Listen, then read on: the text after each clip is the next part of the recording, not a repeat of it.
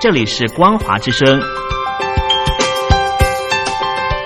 听众朋友，从现在开始，请您一起来关心最近发生的新闻事件。欢迎收听《光华随声听》。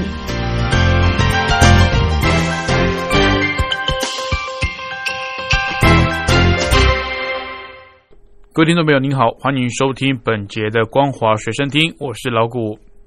首先带您关心中共全国十三届全国人大常委会第二十一次会议近期闭幕，共军退役将领去向受到关注。根据报道，此前三名退役将领，包括东部战区前司令刘二军、军委后保部原部长宋普选。火箭军原政委王家胜虽然都已经年满六十五岁，却转任全国人大专门委员会的要职。据报道，刘二军一九五四年出生在广州的一个军营，父母都是军人，因此取名二军。二零一九年年底年满六十五岁退役，今年八月转任全国人大社会建设委员会副主任委员。宋普选一九五四年出生，二零一九年四月年满六十五岁，今年八月被任命为全国人大教科文卫委员会副主任副主任委员。王家胜今年一月满六十五岁，新职务为人大的监察以及司法委员会的副主任委员。湖北省冀州市昨天通报，当地一名六十八岁的妇人在二月的时候感染新冠肺炎，痊愈数个月之后，近日再次被验出病毒核酸的阳性反应。通报指出，这名妇女在今年二月八号被确诊感染新冠肺炎，数月前治愈，今年八月九号因病住院时，经过新冠病毒核酸检测出现阳性反应，再度接受隔离治疗。当局回应，目前所有的接触者都已经进行核酸检测，均呈现阴性。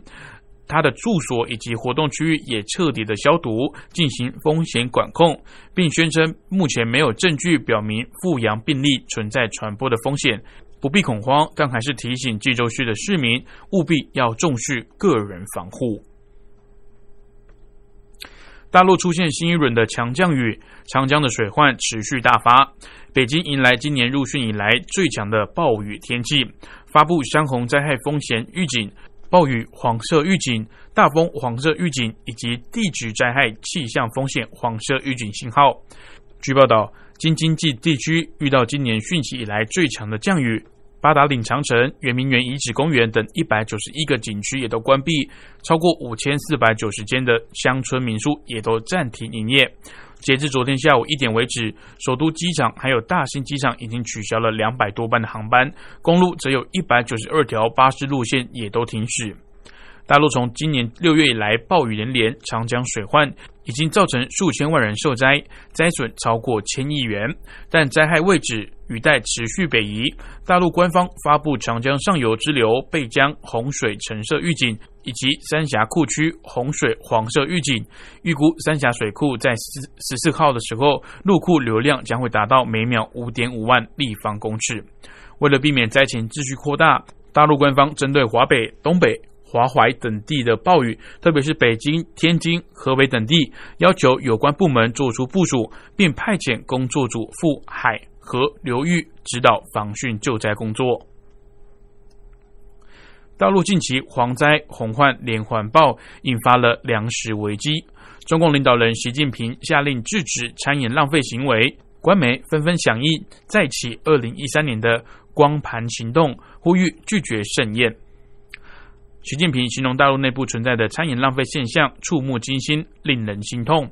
为了响应习近平的号召，武汉餐饮业协会十一号发出倡议，推出 N 一点餐的模式，也就是十个人只能点九个人的的菜，不够的话再增加菜品，对有剩菜剩饭的顾客提供打包服务，体现餐饮行业的光盘行动。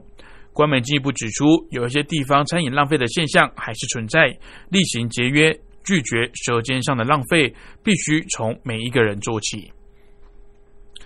接着带你关心国际新闻：泰国学生抗议浪潮不断。昨天晚间，在法政大学有学生罕见公开提出改革王室诉求。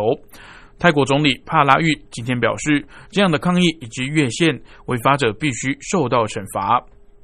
超过三千多名的学生昨天聚集在法政大学位于曼谷北郊的蓝石校区，重申解散国会、终止骚扰异议人士、修宪等三大诉求。随后有学生代表在台上念出十点声明，要求改革王室。泰国这波抗议浪潮兴起于今年二月，受到年轻族群支持、敢于批评政府的新兴政党未来前进党，在二月的时候遭到宪法法院裁定解散。大学生抗议活动从二月底在全泰国遍地开花。而由于疫情趋缓，政府从七月开始全部活动解禁，不过还是维持紧急状态。但紧急状态压抑不了民众对政府施政的不满。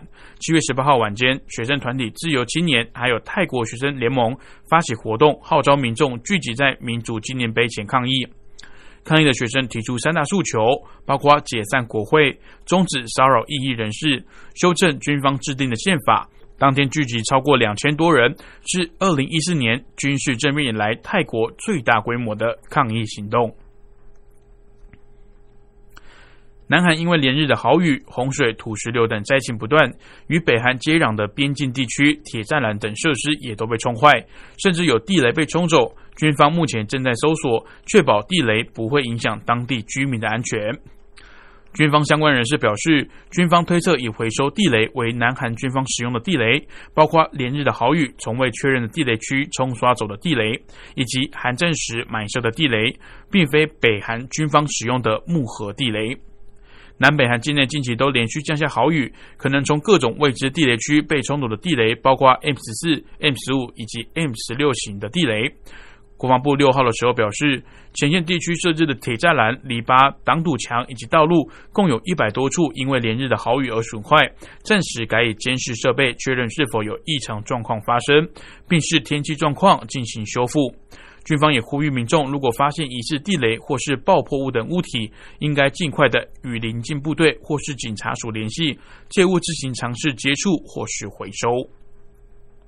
好的，以上是本节光华随身听的内容，感谢您的收听，我是老谷，光华随身听，我们下次见。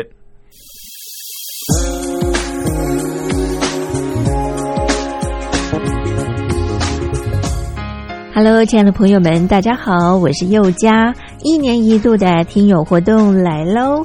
从七月一号开始到九月三十号为止，为期三个月的时间，举办了疫情面面观以及两岸如何大要进这两项主题的听友活动。在这一波的新冠病毒肺炎可以说是来势汹汹，大陆首当其冲。那么在这一波的疫情之下呢，大陆的人民感受最深，相信也体会最深。同时呢，也看到台湾医疗卫生及防疫优于全球的做法。邀请亲爱的朋友们，您可以分享自身的看见、体会、感想，或者您的感动。这是第一个议题，疫情面面观。那么第二项的主题呢，就是两岸如何大要进。提到两岸的议题呢，一直是政府跟民间啊最关心的话题了。